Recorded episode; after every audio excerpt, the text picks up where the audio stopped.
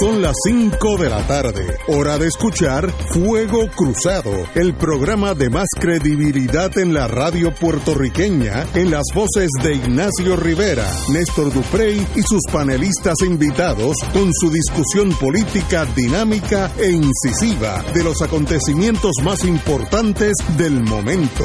Fuego Cruzado comienza ahora.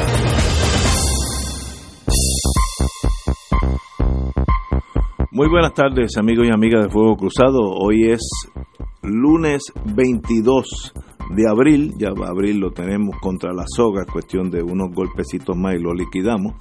Eh, estamos en plena primavera, empezando eh, ya el verano, eh, ya uno siente el sol acariciando a uno cuando uno sale de Génesis, Nevio San Juan, antes pues uno salía y se la, temperatura le agradaba, ahora como que me deja saber que hay sol ya mirándome.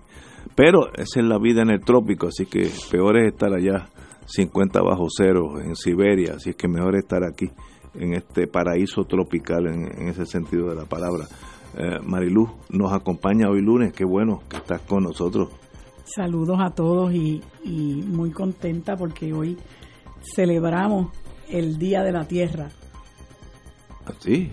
Sí, hoy es el Día de la Tierra. Cada año, el 22 de abril, se celebra en todo el mundo el Día de la Tierra. No sabía eso. Eh, sí, que empezó con un movimiento ambientalista en el 1970, donde 20 millones de norteamericanos se manifestaron saliendo a la calle para luchar por un medio ambiente saludable.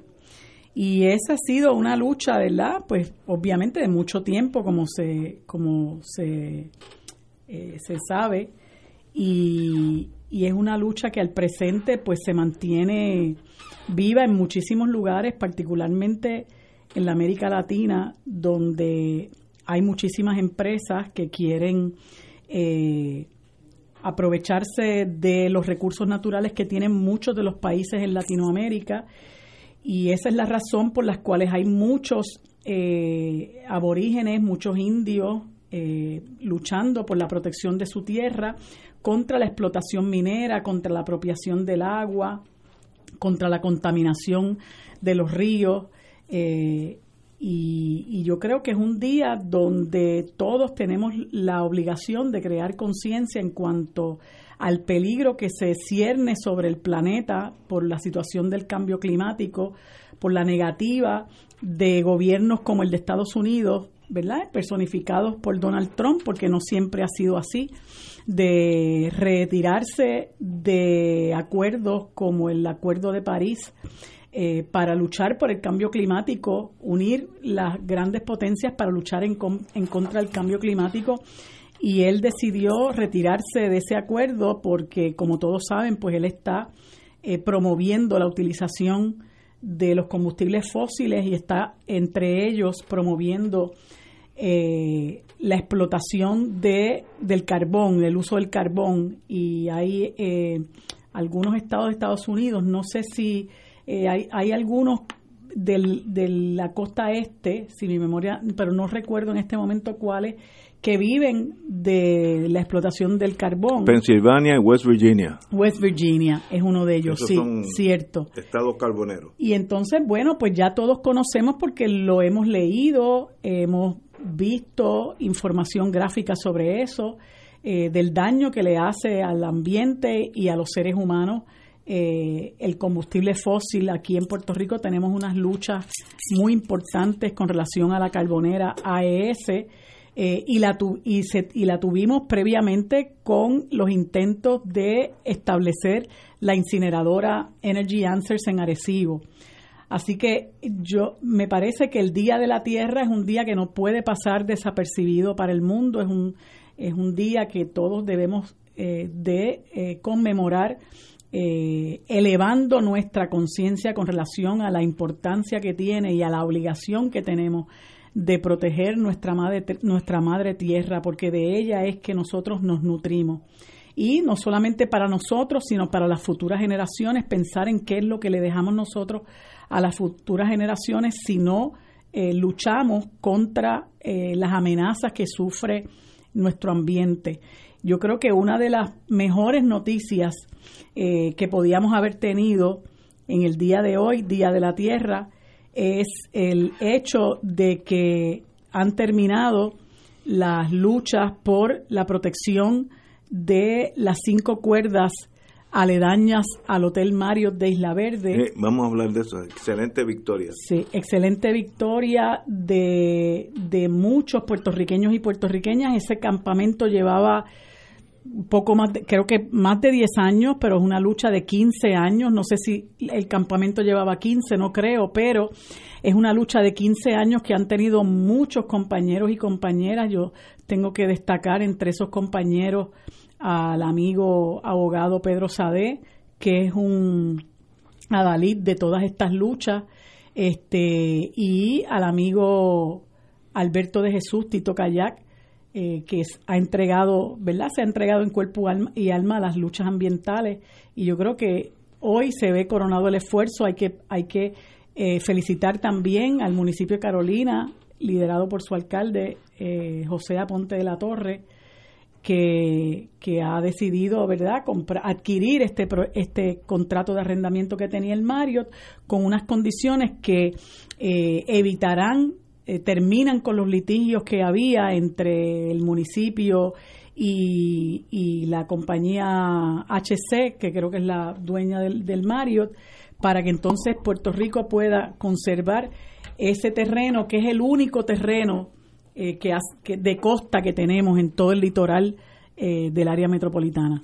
El, los grupos que estuvieron envueltos eh, fue la coalición Playas para el Pueblo y Amigos del Mar, y ambos expresaron su satisfacción con este importante triunfo, el cual se concretizó en un reciente acuerdo entre el municipio de San Juan y CH Properties, que es el hotel. CH.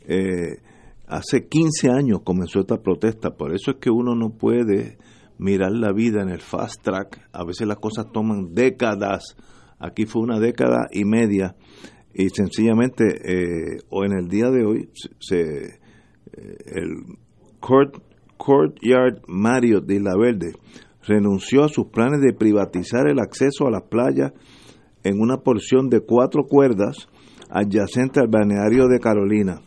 La compañía CH, que es el hotel del empresario Eduardo Ferrer, ha pretendido durante años construir un condotel adyacente al Hotel Marriott, lo cual hubiera excluido el uso y disfrute del público de los terrenos y la playa que visitan miles de familias en los años. Después de 15 años de sacrificio, uno que otro macanazo, arresto, se llegó a un acuerdo hoy donde todas las partes ganan y en eso pues, eh, pues yo tengo que ser parcializado. En este caso, pues felicito a mi ex marino, Tito Kayak, que es, como siempre, Alberto de Jesús se la jugó, estuvo allí, recibió hasta el empuje de la policía a veces, pero 15 años después, y hay una lección para nosotros, 15 años después, se llegó a un acuerdo donde todo el mundo está satisfecho con el acuerdo. Hay que felicitar al alcalde de Carolina, que también llegó a un acuerdo razonable para todos y la vida, como yo, uno, uno que es abogado sabe, la victoria no es yo todo y tú nada, sino que los dos ganemos en parte. Esa es la mejor transacción. Así que felicito. No sabía que era el día hoy de la, de la tierra, tú dices. De la tierra. Pues, de la tierra. Esto tiene que ver con eso, así que qué bueno que hay gente como Tito Kayak y los amigos de Coalición Playas para el Pueblo y amigos del mar. Así que felicitaciones a todos por esta importante victoria. Don Néstor. Una vez en Estados Unidos que habían líderes políticos progresistas, liberales. Hace muchos años. Eh, inteligentes. Hace muchos años. Inteligentes, con una conciencia social extraordinaria.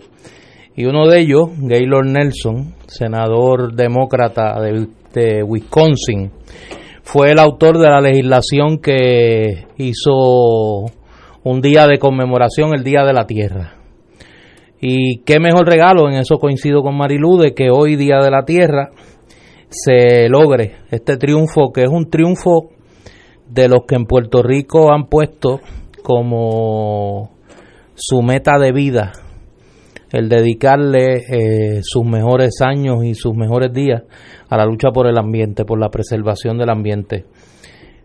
de esta época lúgubre que nos ha tocado vivir en la humanidad, yo creo que podemos, como dicen ustedes, estipular que luego de la década del 20 del siglo pasado y del 30, este es quizás uno de los momentos más tenebrosos de la historia humana reciente.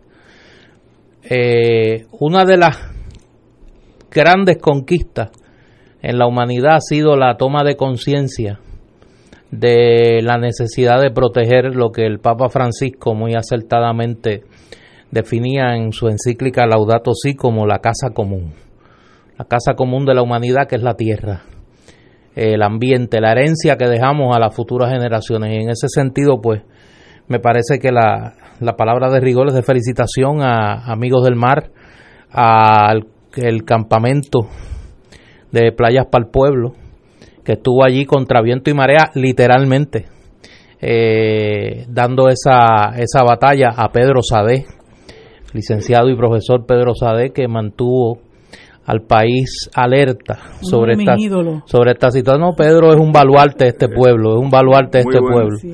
Y pues obviamente no quiero dejar pasar eh, que ayer eh, en una manifestación más que necesaria de movilización de este pueblo, eh, cientos de nuestros compatriotas se dieron cita ya en el pueblo de Ignacio, en la Marcha del Sol. Vamos. Eh, yo sé que usted estaba por allá, me dice. Me dijeron los agentes del movimiento que usted estaba que usted estaba por allí. Estuve allí. Sí. Muy buena. Oye, de verdad que Adjunta es algo algo precioso. Y la verdad que hay que felicitar a, la familia Masol este, de allá. Yo, eh, eh, después, de la pausa, yo lo voy, voy a tratar de conseguir. Hay que llamarlo, hay que llamarlo. Para, para que nos explique, porque como dos personas Digo, son más de dos. Sí, pero dos personas generan una idea y con el tiempo eso genera una masa crítica que es casi imparable. Claro. Pero sin esas, sin esas dos puntales. Pero, pero son las pequeñas transformaciones que se están dando en Puerto Rico. Hay que tener transfusiones de eso. Yo no sé cómo, cómo tú compras eso en algún lado para comprarlo. A pesar del ganterismo político. Sí. Hay, hay Las ideas que ellos tienen, que vamos a hablarlo ahorita, es algo extraordinario. Cómo uno puede simplificar la vida sin depender de nadie, Oye, de uno mismo. Y hablando de, de ganterismo político, una pregunta que se queda. Sí, de esas cosas que se quedan así. Mi mamá, doña Evelyn, diría al rescoldo. ¿Qué pasó con aquella investigación de, los donativos que había recibido Miguel Romero por presentar ah. legislación para, para, expropiar eh, eh, estos terrenos. Cuando uno llega a una transacción como abogado, pero escúchame, déjame terminar, déjame terminar. no, déjame terminar. Miremos para el frente. Porque es que esto era una expropiación al revés, lo que ellos querían hacer. Una expropiación al revés. Sí, ¿qué quedó eso? En nada. En nada. Se llegó a un acuerdo, ganamos todos. Todos ganan. Y no hay que pasar la página. Esa es la forma más fácil de yo. No va a pasar nada. Nada, absolutamente. ¿Y quién fue el que le dio los, los chavitos? No, nadie. No, nadie. esto fue una idea, pero que, nunca llegó a nada. Y había otro más. No, no. Sí, había gente, mira, como los grandes tumbes en este país recientemente es un tumbe bipartita, sí, sí, es bipartita. Bipolar. No, no, bipolar no, ojalá y fuera bipolar, porque eso tiene tratamiento. Es bipartita es el problema aquí. Por eso, Señores. Es que yo, por eso es que yo creo que no todo el mundo está contento. No, sí, no, sí, no yo creo que hay una gente que no está contenta. Hay algunos que están mordidos. La gran masa puertorriqueña que somos nosotros estamos muy contentos. ¿Tú crees? Porque yo vi ahora mismo a Tito Kayak y estuvo aquí en la estación están un triunfo después de 15 años. eso fue una, 15 años de sacrificio, 15 años. Muy bien por esta gente. Señores, vamos a una pausa. Fuego Cruzado está contigo en todo Puerto Rico. Y ahora continúa Fuego Cruzado.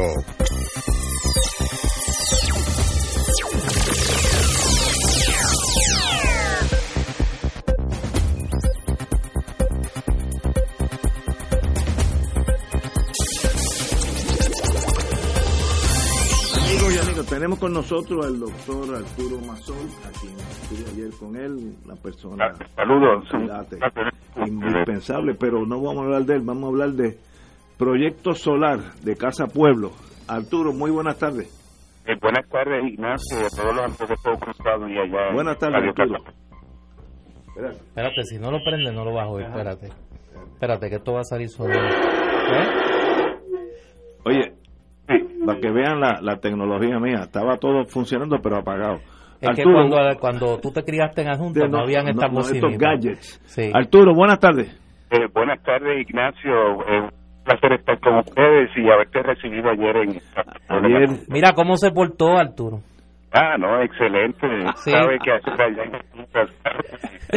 Pero muy bueno, pero lo importante no es este estimado amigo que fui con mi esposa adjunta y disfrutamos mucho el pueblo natal mío, donde mi madre y, donde yo empecé mis primeros años de la vida, que siempre está tan precioso como siempre.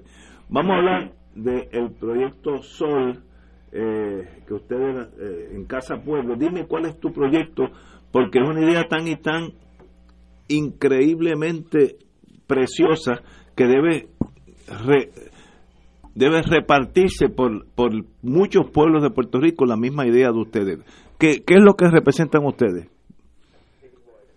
Mira, Ignacio, Néstor, los, amigos de Fuego Cruzado, ayer presentamos como parte de la Marcha del Sol eh, el proyecto de la primera red comunitaria de generación, almacenaje y distribución energética para atender el área del casco urbano de Juntas que tiene la demanda energética más alta del pueblo. La idea es energizar a los que más consumen eh, en un modelo de activación económica para que reduzcan sus costos de operación eh, utilizando energía fotovoltaica y con un pago reducido que puede equivaler a un 40 o 50% de la factura actual, con esos ingresos entonces generar un fondo para apoyar a personas de bajos recursos económicos a que puedan también tener el derecho a energía limpia y renovable. ¿Y, ¿Y cómo ustedes hacen eso? Yo yo que no soy ingeniero eléctrico ni sé nada de eso, ¿cómo ustedes logran que ese casco de adjunta pueda depender del sol y no de, energía eléctrica? este, mira, sabes que nosotros desde el paso del huracán María venimos unos proyectos de, apoyo social para el desarrollo sustentable de adjuntas y cambiar ese perfil energético. Eh, en esa ruta pues se nos acercó la Fundación ONO de Alex Mono, que fue quien ganó el premio Oscar por su documental, es, un escalador de récord mundial y que usa proyectos de energía renovable en el mundo. Se nos acerca también entonces una empresa que desarrolla carros eléctricos eh, en, eh, y han desarrollado toda la tecnología de almacenaje de energía en, en sus laboratorios allá en Irving, California, cerca de Los Ángeles. Eh, así que ellos van a contar con el desarrollo inicial de la, de la infraestructura de almacenaje. Nosotros ponemos paneles solares en la parte del diseño, tenemos otra, otros colaboradores, una fundación en Power by Light con base en San Francisco, y esa concertación que organiza Casa Pueblo presenta este proyecto que, hace que un comerciante, que luego eran dos, luego son 15, ahora son 40, se organicen en, un concepto de cooperativa energética para entonces el, componente final que recibe esta infraestructura de desarrollo desarrollo comunitario. Ayer yo vi eh, como estuve en la marcha, puertorriqueños de todas las cuatro esquinas de Puerto Rico. Así que esto no es un movimiento que nace y genera adjuntas, sino que cubre a toda Puerto Rico, porque vi gente que vivieron hasta en guaguas alquiladas. Eh, así que esto, esta idea de ustedes, de Casa Pueblo, se está esparciendo por la isla. ¿Es, es mi pensar es correcto o dame mira, en, el tema de energía yo creo que hay un punto de entendimiento colectivo. Hay que dejar atrás los combustibles fósiles, el petróleo, el gas natural, tampoco es una opción, el carbón, y que las inversiones del país deben ser para democratizar el tema de la energía, que la gente pueda participar en la generación, no solamente con consumidores, y ayer recibimos de muchas organizaciones, trabajeños por, salud y ambiente, Juan Camacho, allá de trabajo en adjuntas, lo de la cooperativa de vivienda, este, estudiantes de la UPR en Mayagüez, en Río Piedras, de la Escuela Superior de la Universidad, los amigos de, del G8, del Canya Peña, de Idebajo y grupos en Guayama, de Peñuelas en contra de las cenizas. Es decir, este, eh, una participación horizontal a lo largo y ancho de Puerto Rico junto a muchos sectores cívicos y participación de adulteños, un buen buen complemento. Y más de 5.000 personas se dieron cita en adjuntas para marchar y hacer este reclamo de una transición ahora a fuentes de energía renovable, no en el 2050, la transición ahora, y que, y que, entonces presentamos no solamente los logros que se han impulsado, sino hacia dónde vamos. Eh, ¿Cuál es el plan próximo de ustedes con la idea esta de tornar el centro, el casco de adjunta eh, self-sufficient en inglés o eh, independiente eléctricamente? ¿Cuál es el plan? Sí. Mira, eh, con la Fundación Mono venimos este, trabajando hace casi cuatro meses, se en el mes de febrero. Hemos estado desarrollando la iniciativa, tres ingenieros estuvieron de tenemos a uno que va a estar un mes de la Universidad de Tennessee eh, trabajando en Casa Pueblo junto al doctor Jesús Bochamp, que está en la Universidad de Puerto Rico en Mayagüez. Eh, el proyecto es viable, ya eso está resuelto. Nos, lo, nos aseguramos antes de hacer el lanzamiento del anuncio. Eh, en estos momentos estamos levantando información de campo y, y que se necesita, ¿verdad?, de cada uno de estos lugares como patrones de consumo a través del tiempo y y, otros detalles que necesitan los ingenieros para completar el diseño. Este diseño debe estar listo en las próximas semanas y las primeras etapas de construcción nosotros esperamos que sean ahora en el verano y que el proyecto en su primera etapa con este negocio se pueda completar antes del fin de, del año. Así que tenemos las manos llenas eh, en toda la iniciativa de desarrollo de esta red de generación, almacenaje y energética comunitaria, además de manejar los bosques, de tener nuestra escuela, de tener nuestros proyectos de, escuela comunitaria y todas las actividades que hacemos tradicionalmente. Es mucho, mucho trabajo. Este, de paso, ustedes tienen una estación de radio aquí, este, ¿cómo se llama? Radio Pueblo, ¿eh? Radio, Casa, Pueblo. Eh, la, la, tuve por allí, examiné todo lo que tienen, extraordinario. Eh, Arturo, de verdad que es un privilegio que Puerto Rico cuente con seres humanos como tú y tu señor eh, padre y tu señora madre, que también la vi. Eh, de verdad que son un ejemplo para todo Puerto Rico y estamos a tus órdenes aquí en Fuego Cruzado. Muchas gracias. Y, bueno, ahí seguimos con, este compromiso de transformar el, la realidad energética del país a una autosuficiencia energética para todos. Oye, antes que te vayas, antes que te vayas, Arturo, eh, no es que me extrañe pero a veces uno cree que la gente tiene un poco más de escrúpulos. Ayer fue curioso en medio de la actividad de ustedes dos cosas. Número uno, vi en las redes sociales que el alcalde de Adjunta cerró un estacionamiento del municipio para que no se pudiese usar para la actividad y segundo, la autoridad de acueducto y alcantarillado aparentemente cortó el agua ayer en, en Adjunta. Eh, además de eso, ¿ustedes tuvieron algún otro obstáculo del gobierno, sea estatal o municipal, para realizar la actividad ayer? Puedo decirte que, el hospital de Castañet, ambulancias, se coordinó con la policía de Puerto Rico y manejó todo con, mucha coordinación, no hubo ningún incidente, una marcha con completo orden. Eh, el agua eh, no se lo llevaron durante el día, que, que había agua y los baños y los pues este, pudieron darse allí en el pueblo. Y lo del alcalde, pues no me sorprende, es la primera vez que... No por eso.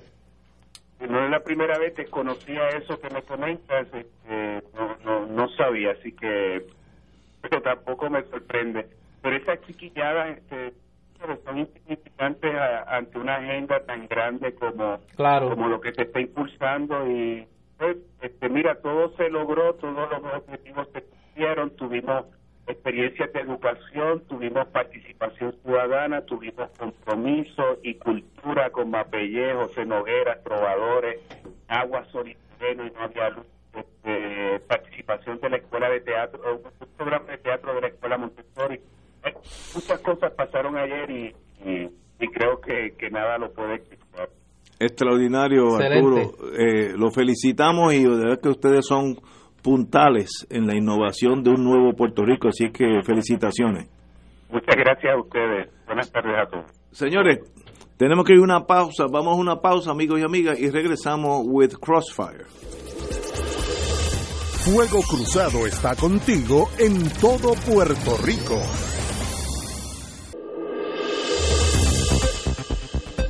Y ahora continúa Fuego Cruzado.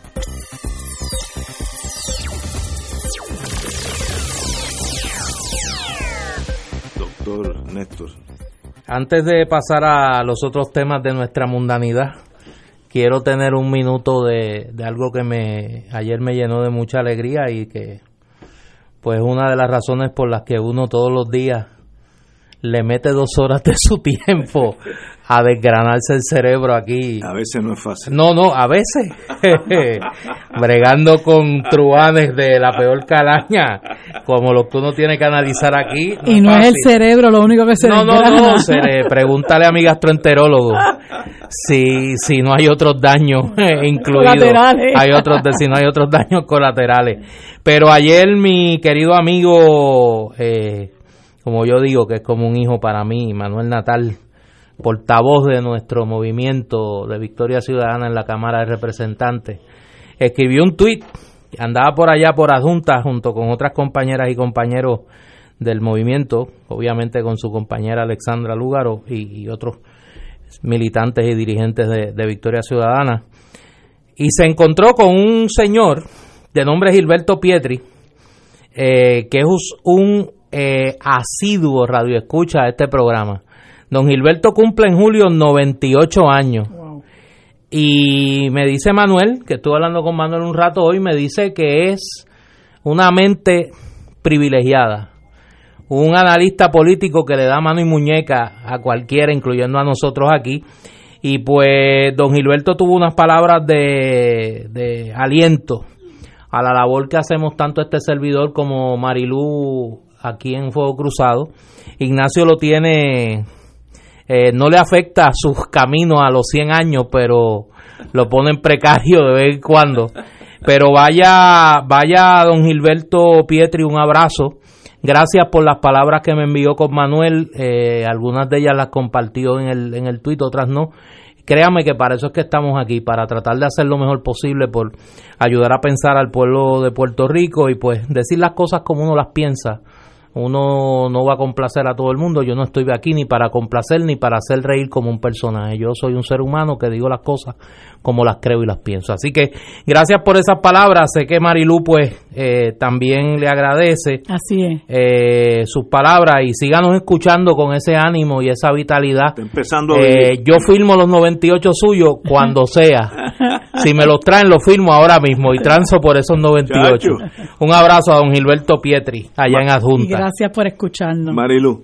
Bueno, yo eh, hoy que es el Día de la Tierra, me parece que es importantísimo reconocer una labor extraordinaria que se está haciendo en la Escuela Salvador Brau de Carolina, donde eh, la directora, maestros y padres han limpiado y preparado ocho cuerdas de terreno del plantel donde ahora están sembrando, entre otras cosas, pimiento morrón, habichuelas, cilantrillo, ají dulce, calabaza, plátano eh, y otras cosas.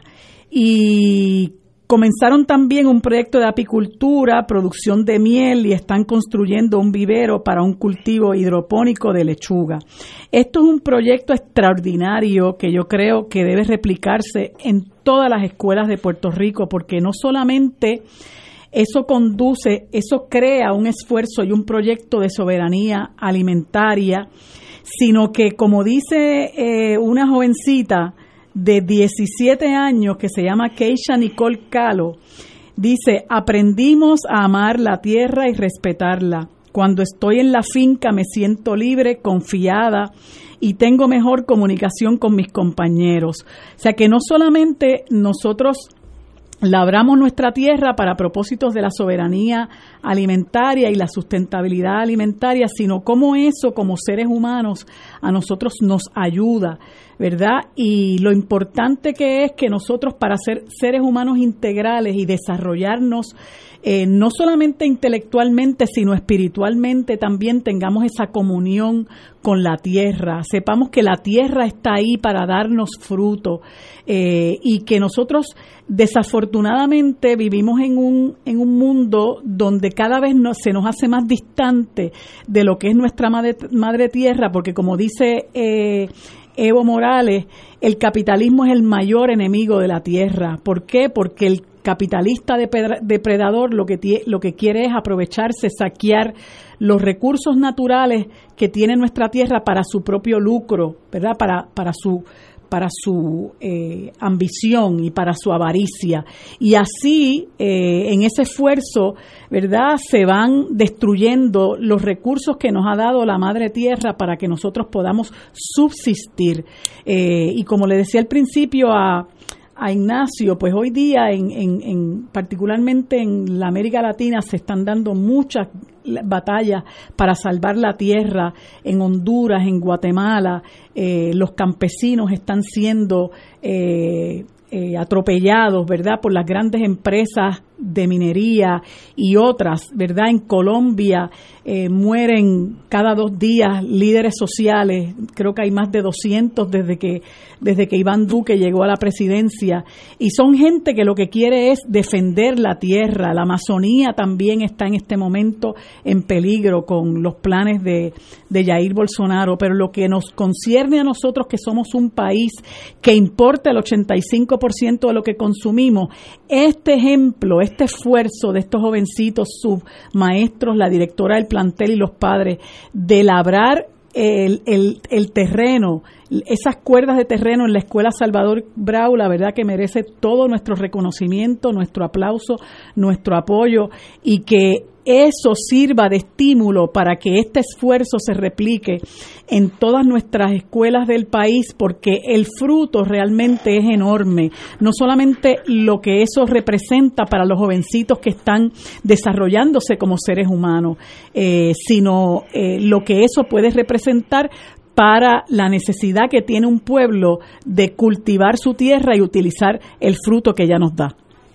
Estoy totalmente de acuerdo contigo. Ese es uno de los áreas de las áreas en que Puerto Rico tiene que aprender a regresar a la tierra, que uno de los aspectos negativos del desarrollo manufacturero fue que se miró con mal ojo al mundo pasado, entre comillas, que era el, la agricultura. Y yo me acuerdo en mis años en Fomento que la gente de Fomento se reía de los agricultores porque eso ya era un pueblo un pueblo ya antiguo de la Edad Media que lo importante era producir bienes y servicios, etcétera, etcétera. Esa era la vivillo. Y eso es totalmente equivocado. La tierra es nuestra y estará ahí millones de años por encima de nosotros, así que tenemos que aprender a vivir de ella porque ella nos da todo. Y en un país como nosotros, que no tenemos ese invierno tipo Siberia, la agricultura se hace bien sencilla, bien sencilla. Es cuestión de doblar el lomo y trabajarla hay una generación de puertorriqueños que está volviendo a la tierra, lo cual es muy, muy positivo para nosotros. Así que en ese sentido nos sentimos muy alegres que sea. Y hay una empresa puertorriqueña, que no quiero decir el nombre para no dar anuncio, una empresa puertorriqueña eh, de venta de, de, comestibles que los está apoyando en ese esfuerzo y yo creo que eso también eh, los los pequeños y medianos comerciantes de nuestro país pues deben aprovechar también esa, eso que está haciendo esa empresa, que es una empresa puertorriqueña, para ver si podemos estimular a, a, los estudiantes en los demás planteles para que hagan una especie de alianza, ¿verdad?, entre agricultores, comerciantes y estudiantes. Totalmente de acuerdo y eso es algo que el gobierno, este, el pasado, el próximo, es irrelevante cuál gobierno debe darle prioridad al regreso a la agricultura. El café, yo que estuve en adjunta ahora, allí hay cafetales que crecen silvestres, no hay ni que cuidarlo y crece el mejor café del mundo. Allí Casa Pueblo produce un café Madre Isla, que yo de verdad se lo he hecho al mejor café del mundo, porque mejor no hay. Puede haber iguales, pero mejor no hay. Así es que volvamos a la tierra. Oye, y eso es casi por años fue una, una prioridad casi negativa del gobierno. La agricultura era el, patito feo del país en aquellos años que sobraban las, las 936 en Puerto Rico. Ahora tenemos que volver a la tierra y para eso el gobierno, el Departamento de Agricultura, tengo entendido que el señor que está ahí es lo más competente, pues que tengan fondos para echar la agricultura para adelante. Bueno, vamos, ya hablamos de lo positivo, vamos ahora a lo negativo, siempre hay la ELA, la Asociación de Empleados del Estado Libre Asociado, se vio amenazada por una jauría de tigres, rinocerontes. Mira, este, eh, eh, los supervivientes del arca de Noé. la, eh, la boa constrictor, esa que, coge a uno y lo parte en dos. Allí, chacho, estaban una, una, unos muchachos y muchachas que no Hay más iguana que la 199. y lo que quieren, lo que, lo que quería el proyecto de la senadora, la representante Lourdes Ramos, eh, es sencillamente eliminar la gerencia eh, autónoma de la ELA y nombrar sus muchachos a cargo del fondo de dinero que tienen los empleados del, del gobierno, los empleados dinero de los empleados, no es del sí, que eso no son fondos públicos. Esto no es, esto no es el, General, ¿cómo se llama? El, Banco Gubernamental de Fomento, no, esto es dinero economizado peso a peso por los empleados del gobierno. Y el, y el gobierno, de hace años, está mirando, porque allá hay casi 3 billones de dólares de fondos privados, y si el gobierno los coge en dos años los liquida, porque yo conozco a mis muchachos. Eh, si esto fuera un banco privado, yo diría mi consejo a todos los que tienen dinero allí, miren, si ustedes se enteran que el gobierno va a coger la dirección de, de, este, de AELA, saquen su dinero porque si no lo sacan en dos años reciben cero, porque lo que quieren es coger esos tres billones para repartírselo entre eh, estudios de esto de viabilidad de Dios sabe qué, eh, yo me acuerdo que aquellos muchachos que hace una década o más fueron a un seminario de lactancia a Acapulco y ninguno era mujer. A mí me gustaría ver un macho, un hombre que dé lactancia. Me gustaría ver uno en el mundo. Pues fueron todos para Acapulco a tomar tequila y esas cosas y otras cosas que ni vamos a entrar en eso. Señores, esto es una cosa que sencillamente es organized crime, crimen organizado legislativo. El Senado, y en eso tengo que felicitar a Rivera Schatz, nuevamente el presidente, hoy indicaron que a viva voz lo derrotaron. Qué bueno que hay gente, que hay un filtro en el Senado para parar este tumbe que en dos, tres, cuatro, cinco años los empleados del gobierno, todos sus ahorros se hubieran ido a, a la nada. Así que qué bueno que hay, hubo un filtro y sencillamente velándolo porque la tentación de estas boa constrictos, rinocerontes, eh, vipers, de esas, de esas eh, eh, tarántulas, víboras, víboras. muchachos, vélalo porque el, la tentación de dar el tumbe es demasiado de alto. Así que hay que velarlo y me aprecio la decisión del Senado que a viva voz lo descarrilaron para que el ELA siga el ELA y que primero, si algo no está dañado, ¿para qué arreglarlo? ¿Hay algún problema con AELA en este momento? Que la gente diga, bueno, ahí hay un problema, que faltó esto, hubo un defalco. Funciona bien, déjalo quieto. Pero yo sé, la tentación es demasiado para unos, u otros muchachos y muchachas, porque aquí es Lourdes Ramos. Eh, de verdad que eh, preocupa cuando uno tiene legisladores que están mirando su beneficio y no el del pueblo por encima de todo. Tenemos que ir a una pausa y regresamos con los amigos. Fuego Cruzado está contigo en todo Puerto Rico.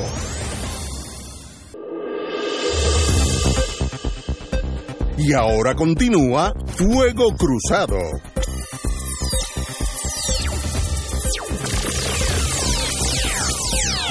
Regresamos amigos y amigas a Fuego Cruzado y estamos hablando de esta intentona que se dio, se pudo haber dado hoy en, la, en el Senado de Puerto Rico para aprobar un proyecto que pues ya es uno de estos proyectos recurrentes de los legisladores del PNP, esta vez para nacionalizar la Asociación de Empleados del ELA. Y digo nacionalizar porque cuando el gobierno se incauta de una institución privada es una nacionalización. Es de lo que tantas veces acusan los propios líderes del PNP y sus altoparlantes del anticomunismo en distintos medios a gobiernos de fuera de Puerto Rico. Pues aquí querían hacer exactamente lo mismo.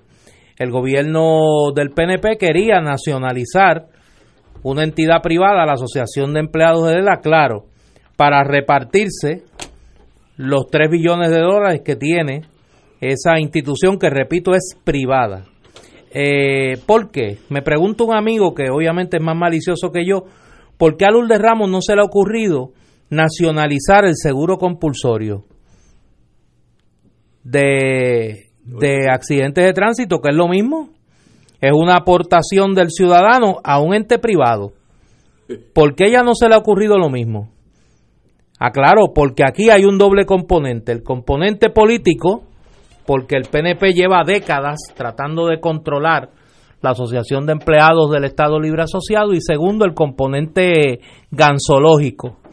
Aquí la gancería de una gente en el PNP, cabilderos, contratistas, contratólogos, eh, es meterle el dinero como ya lo hicieron con las cooperativas en COSEC. Aquí cualquier lugar donde haya dinero es un objetivo táctico de esta mafia. Y ahora el objetivo nuevamente, repito, por intereses políticos partidistas, por fanatismo partidista y segundo, por el interés económico, pues era la Asociación de Empleados.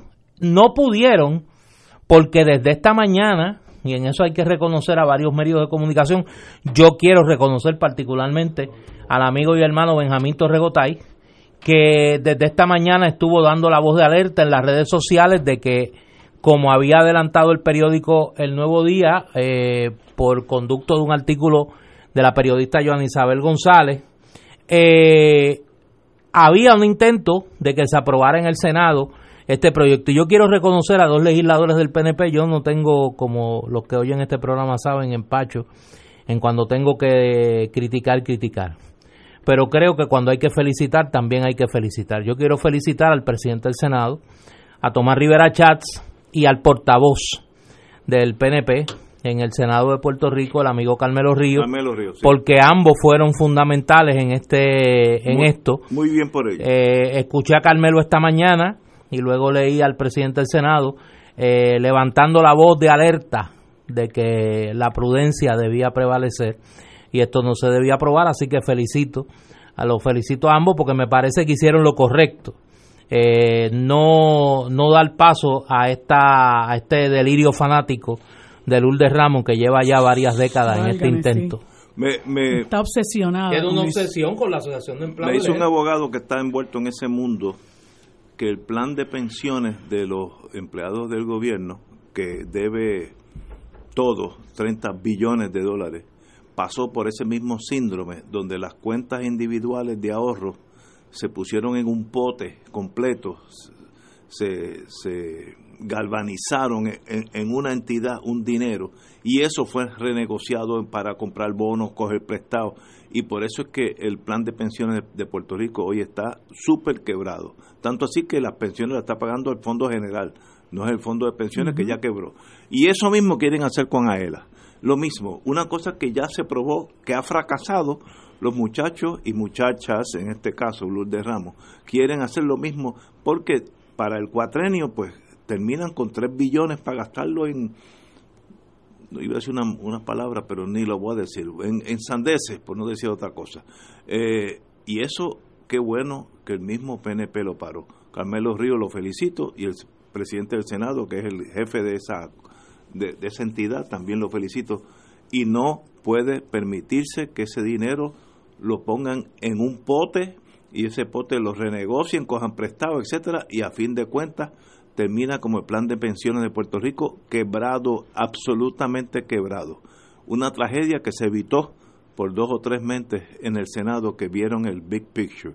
Eh, no se puede permitir que esta gente funcione en contra, en contra de los de los eh, intereses del pueblo. En, vez de servirnos a nosotros, se están sirviendo ellos y un grupito de, personas que uno, uno de vez en cuando va, uno que otro va preso, pero eso es aparte. Y si van presos es casi irrelevante porque no, no es eh, no, no es importante. Pero bueno, muy bien. Así que esas son buenas noticias. Tenemos, vamos, antes de antes de ir a las seis, vamos a empezar un tema que muy doloroso eh, y es los muertes, los asesinatos en masa que ocurrieron en Sri Lanka. En mi tiempo se llama Ceylon, cuando era parte de la India y era una, una posesión inglesa. Y allí eh, queda debajo del continente indio, hindú, eh, que es como, como si fuera una lágrima de, de un ojo, e, esa, esa lagrimita pues queda debajo de, de la isla del, de, la India y debajo está Ceylon. Ahora, ahora se llama Sri Lanka.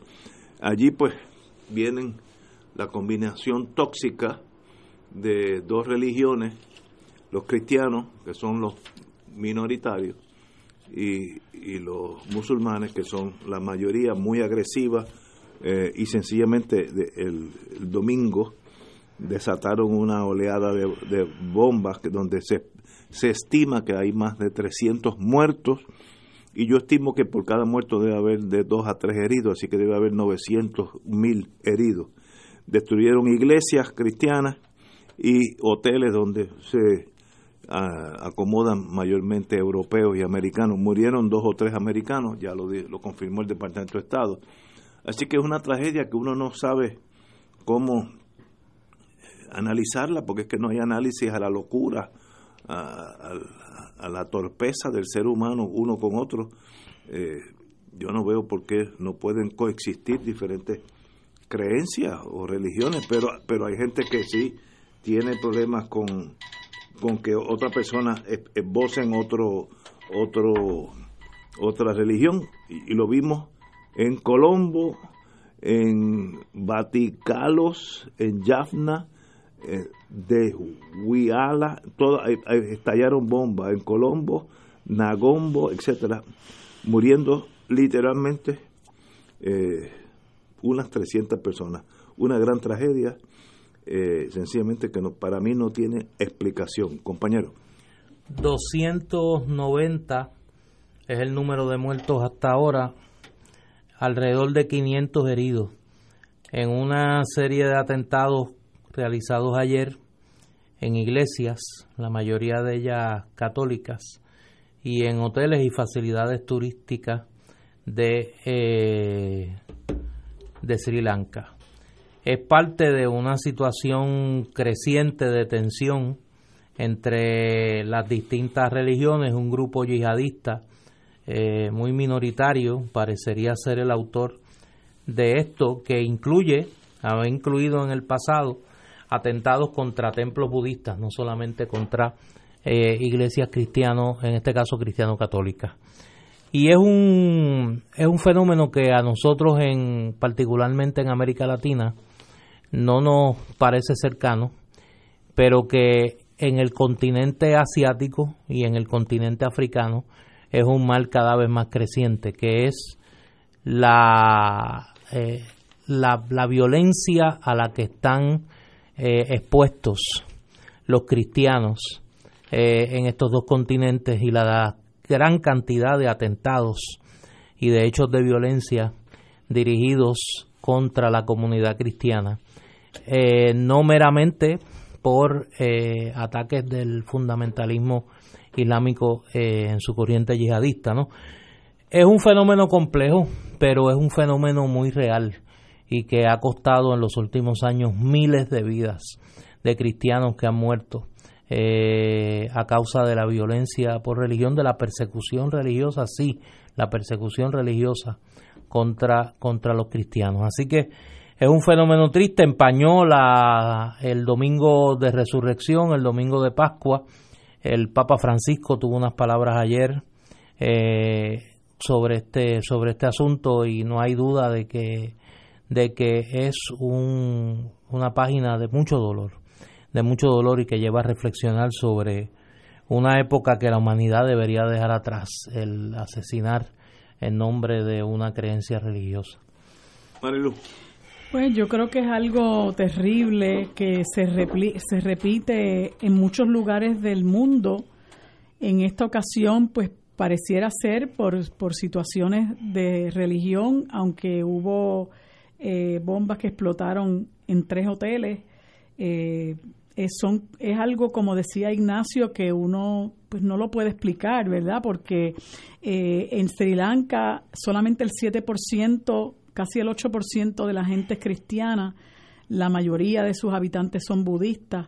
Y uno diría, bueno, pero ¿qué es lo que persigue esto? Bueno, pues no, no lo entendemos, ¿verdad? Es algo que no se entiende. Eh, en, recordemos que hace un mes aproximadamente hubo un individuo que atacó dos mezquitas en, en Nueva Zelanda, eh, a pesar de que también es una minoría. La locura. Los musulmanes son una minoría allí, entonces uno se pregunta, pero, ¿verdad? ¿Qué, qué es lo que pasa? Y uno y uno pues se le hace muy difícil entrar en la psiquis de esta gente que puede causar eh, tanta, tanto sufrimiento, tanta desgracia. Eh, pero no solamente se hace por religión, ¿verdad? Muchas veces se hace por etnia. Y, hay que recordar que en muchos lugares del mundo se suscitan tragedias como esta, pero se suscitan todos los días.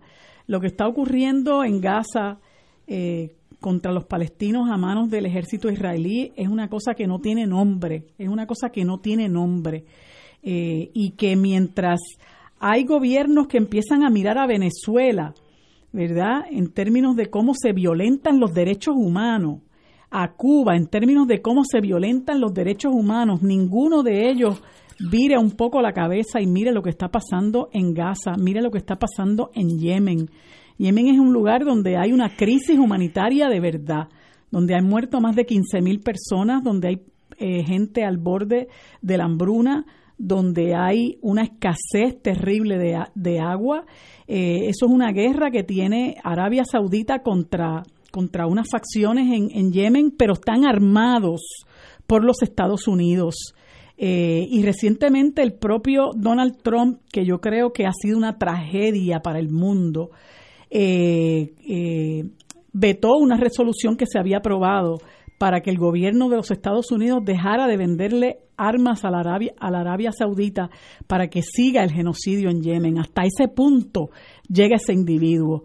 Y, y, Trump no es tampoco un ente aislado, porque eh, George W. Bush es un criminal de guerra. O sea, el haberse inventado la guerra contra Irak, diciéndole al, al mundo que allí había armas de destrucción masiva, lo que luego de más de 300.000 muertes de civiles y de otros tantos soldados, etcétera, etcétera, se supo que era mentira. Eh, y que ese señor ande, ande por ahí tan, tan orondo, ¿no? Eh, son cosas que uno realmente tienen que indignarla, por, porque mientras tanto usted tiene la troika esta de del fascismo en el mundo, eh, Trump Bolton y, Mike Pompeo eh, con un acoso increíble contra Venezuela, pero un acoso terrible contra Venezuela y sin embargo están ocurriendo estas situaciones desgraciadas en el, en el mundo que están ocurriendo constantemente gracias a la complicidad de ellos.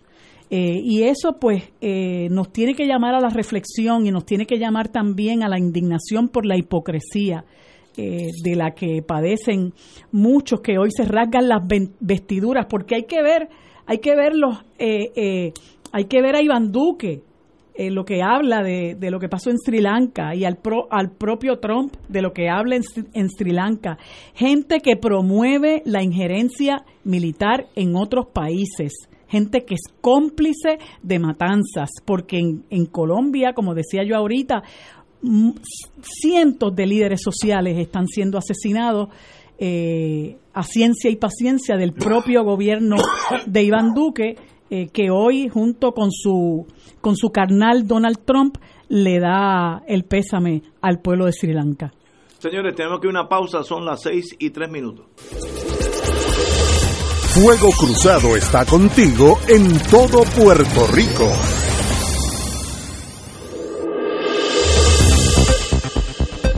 Y ahora continúa Fuego Cruzado. Amigos y amigas, estamos celebrando los 90 años de la abolición de la pena de muerte en Puerto Rico. Eh, eso, pues ahí, hay, ahí mismo hay un cisma porque en el gobierno federal eso existe todavía, así que eso es parte de la tragedia. Pero tenemos con nosotros al licenciado, el distinguido amigo Carmelo Campos, que nos viene a hablar sobre esta celebración en estos días. Compañero. Pues gracias por la oportunidad eh, de, estar en este espacio tan, tan preciado. El próximo viernes 26 de abril vamos a conmemorar la abolición estatutaria, es decir, por, por legislación de la pena de muerte en nuestro país, que ocurrió el 26 de abril de 1929, cuando gran parte de los países del mundo tenían la pena de muerte, casi toda Europa, incluso Puerto Rico tomó esa importante decisión de decirle no a la pena capital, con las grandes complicaciones que tenemos por nuestra situación colonial, de la aplicación de la ley federal, varios casos que están en espera de comenzar, algunos ya han sido certificados como casos de pena de muerte, otros están en ese proceso de ser certificados, y entendimos que era importante rememorar esa fecha y hacer una reflexión desde diferentes perspectivas. Y para eso un grupo de varias organizaciones, la Coalición Puertorriqueña contra la Pena de Muerte, Colegio de Abogados, Amnistía Internacional, la ACLU, una organización estadounidense formada por personas que estuvieron en el corredor de la muerte, que se llama Witness to Innocence, se han unido a esta, esta jornada de actividades que comenzó esta mañana con una conferencia en la Universidad de Puerto Rico, recinto de Río Piedra, y vamos a tener a lo largo de esta semana varios eventos con diferentes miradas al asunto de la pena de muerte. Por ejemplo, mañana vamos a tener lo que hemos llamado saludo artístico a la abolición, donde van a estar participando eh, Antonio Martorell, Chabela Rodríguez, Pedro Adorno, y eh, César eh, Cardona, viendo desde el punto de vista de la creación artística la oposición de la pena de muerte. Esa actividad va a ser mañana, repito, a las 6 y 30 de la tarde en la Fundación Muñoz Marín. Así que está abierta al público.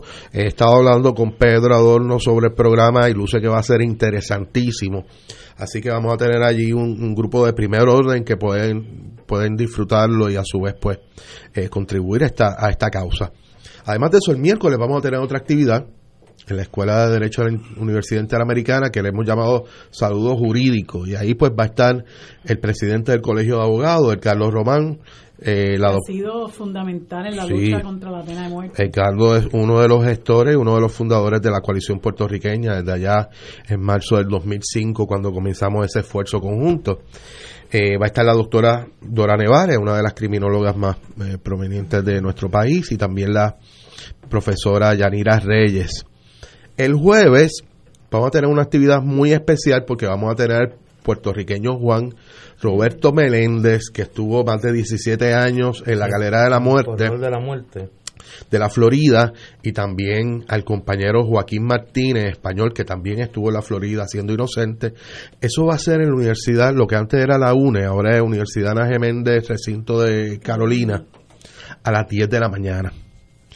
Y el viernes, vamos a, que es el día en sí de la abolición, vamos a tener por la mañana seis actividades diferentes en diferentes universidades eh, y, escuelas de, de la organización que, que, nos acompaña este año, Witness to Innocence, la cual me honro ser parte de su junta de directores hemos podido traer 19 exonerados del corredor de la muerte. Ellos anualmente se reúnen y tienen... ¿De, distintos países? De, Estados Unidos. Ah, de Estados Unidos. El único que no es estadounidense es Joaquín. El español. El español. Entonces, y Joaquín también es, eh, ciudadano estadounidense, corrijo, tiene doble ciudadanía. Eh, tema que sé que a ustedes les interesa también. Bueno, pero eso es harina de otro costal. Esos son otros 20 pesos. Sí.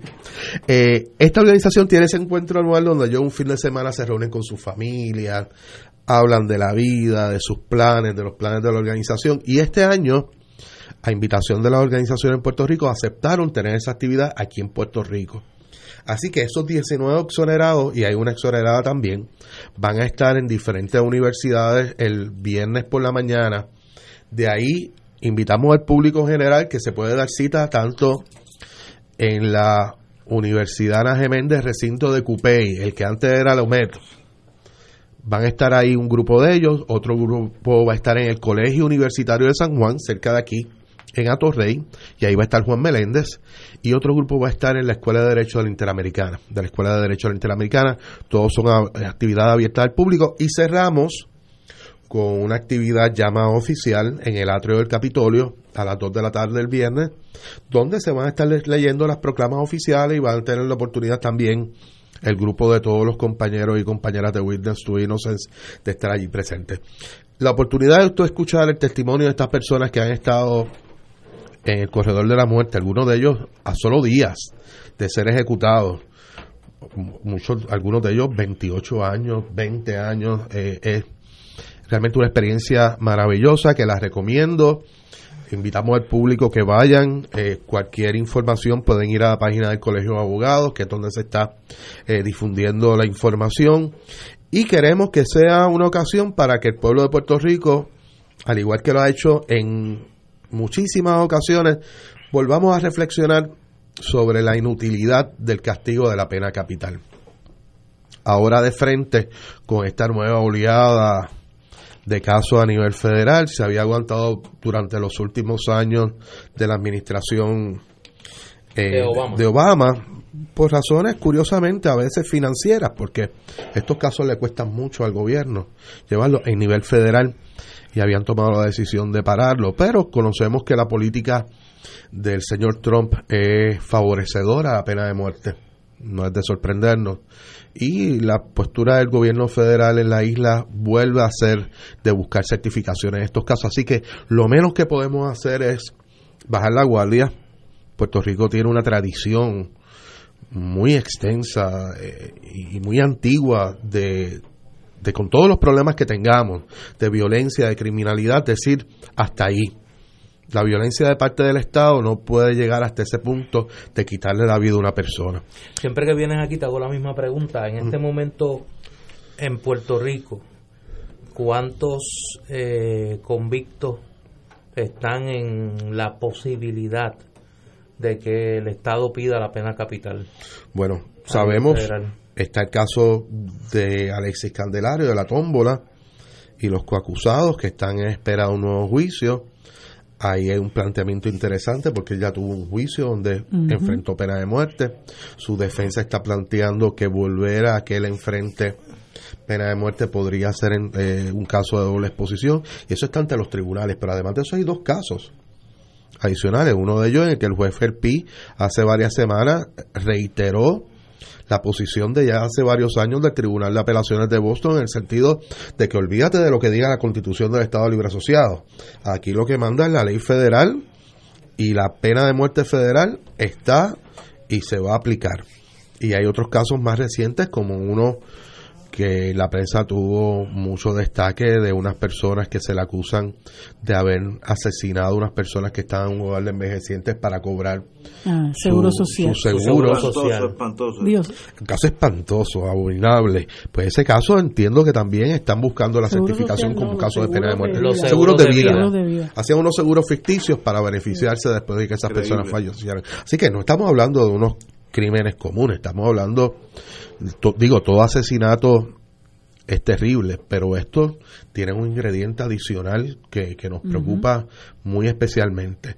Y, y, curiosamente, la reflexión que había esta mañana del punto de vista histórico, pues siempre ha habido algo especial en la campaña contra la pena de muerte, es que ha logrado la convergencia entre los distintos sectores ideológicos. Y por ejemplo, eh, Carlos Román apuntaba en la Universidad de Puerto Rico hoy que el doctor Celso Barbosa fue uno de los que auspició uno de los primeros proyectos buscando la abolición de la pena de muerte en nuestro país. Sí. En ese sentido, cuando se da la lucha a, a mediados de la segunda década del siglo XX para abolir la pena de muerte en Puerto Rico, se aprueba en una legislatura que estaba, era una legislatura políticamente bien complicada, que era la legislatura de, de la Alianza Puertorriqueña que se había dividido después de las elecciones del 1928 y se crea el llamado Grupo de Buen Gobierno. Y aún en un escenario tan complejo políticamente se logró aprobar la abolición de la pena de muerte en, Puerto Rico, lo que da una idea del amplio consenso político y social que había en aquel momento en el país contra esa medida y que se ha mantenido, porque yo creo que si algo ha tenido esa batalla de la jurisdicción federal con la jurisdicción del gobierno de Puerto Rico, es que ningún jurado de puertorriqueño ha condenado eh, por pena de muerte. O sea, y se ha mantenido esa, esa eh, eh, ese, estándar, ese patrón, ese estándar moral en el pueblo de Puerto Rico, más allá de líneas partidistas y de diferencias ideológicas.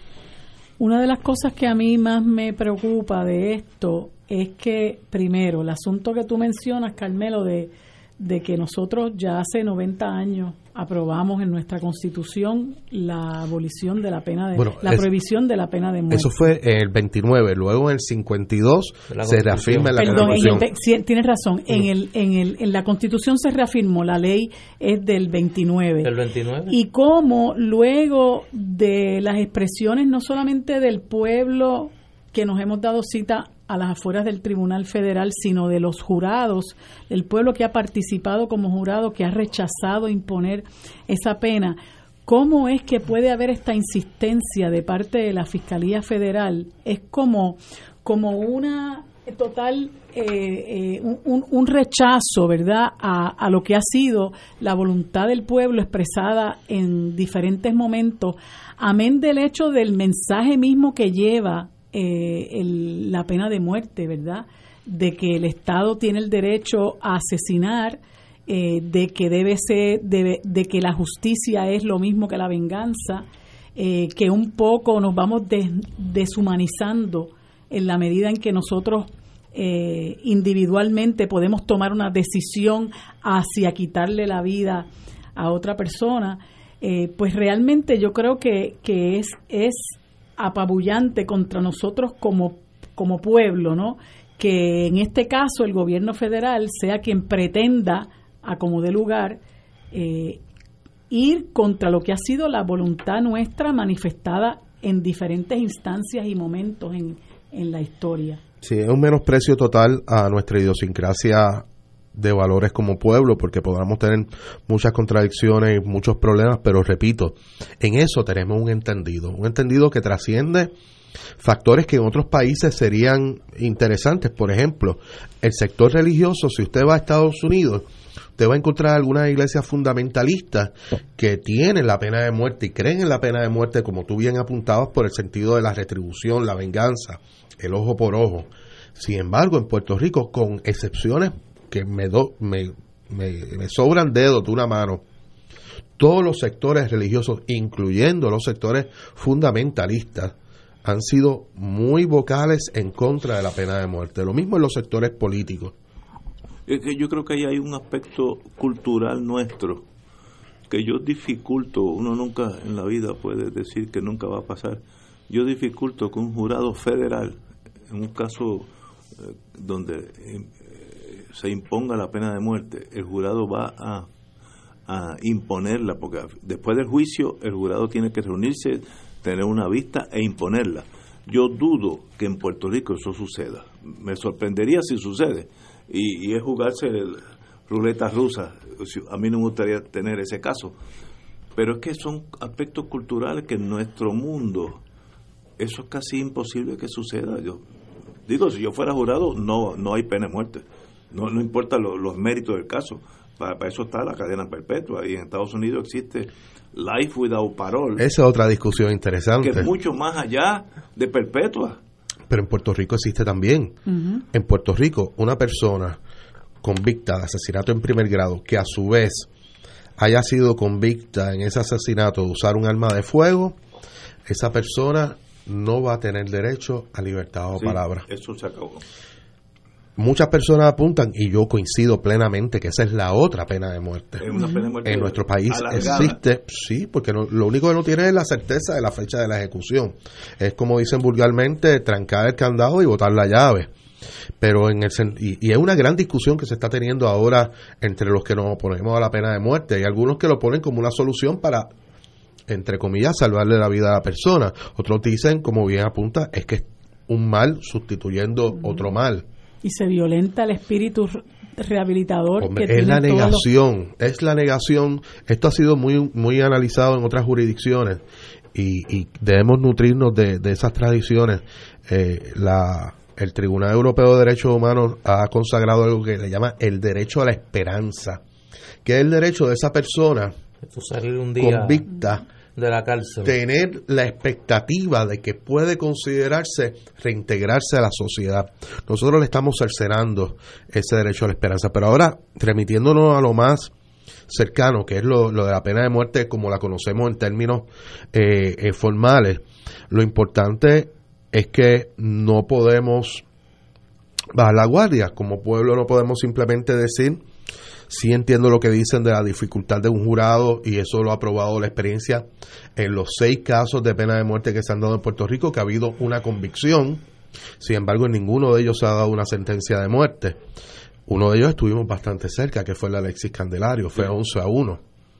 Así que, que lo que llama la reflexión es a seguir educando a la comunidad, porque en este asunto hay muchas leyendas, hay muchos mitos, hay mucha información incorrecta.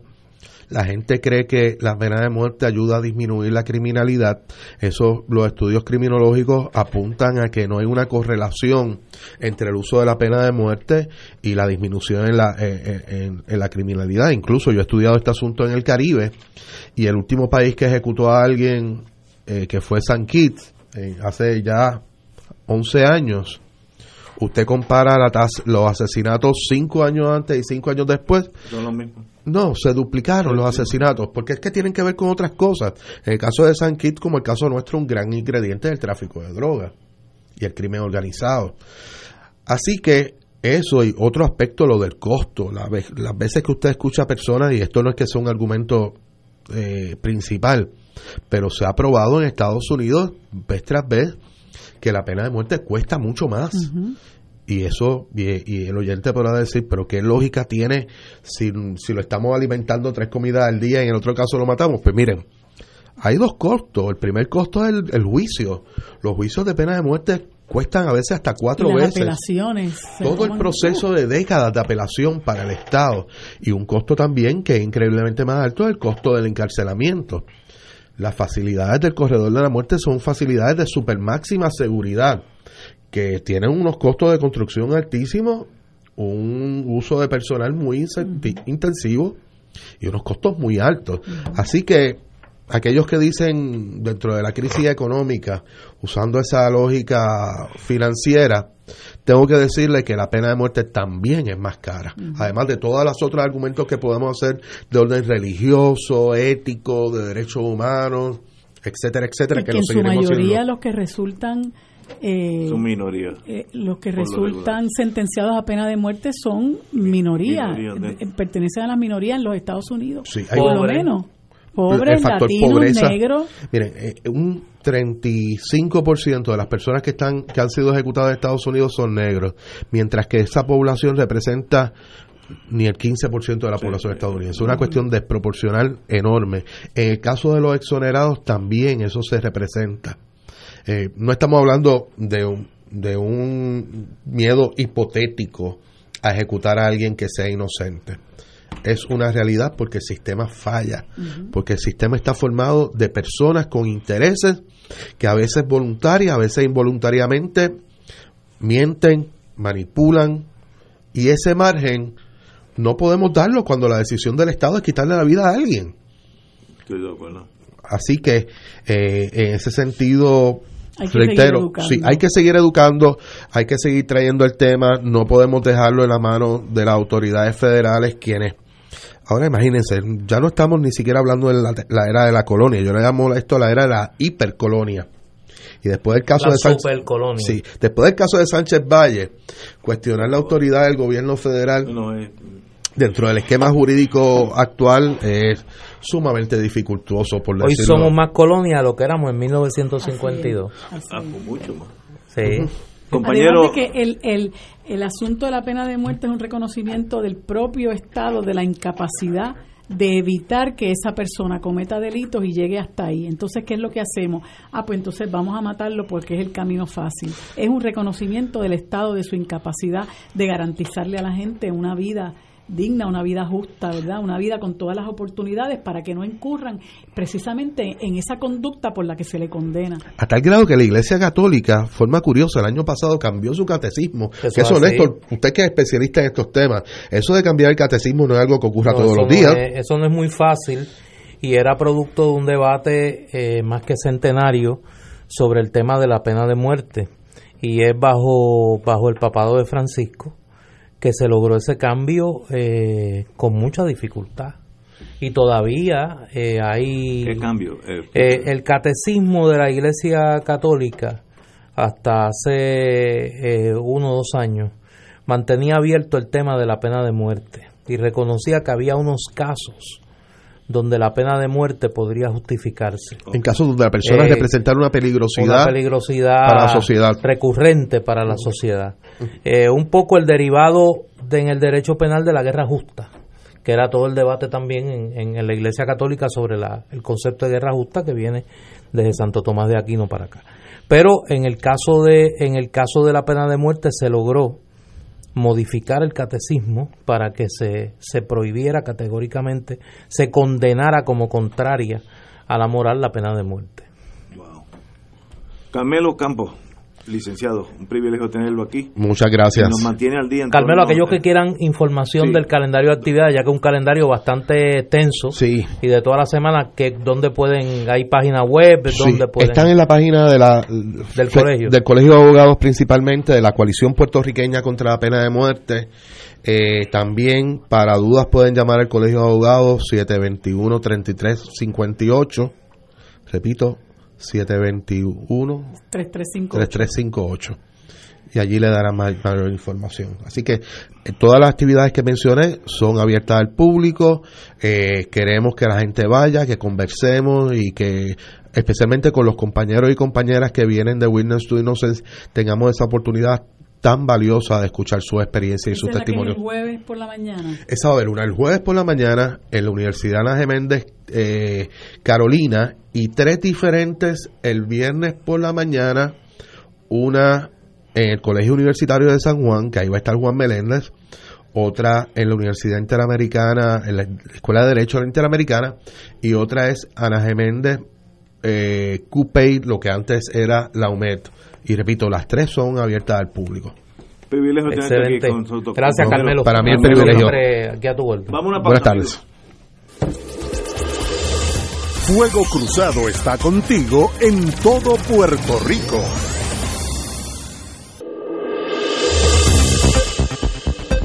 Y ahora continúa Fuego Cruzado.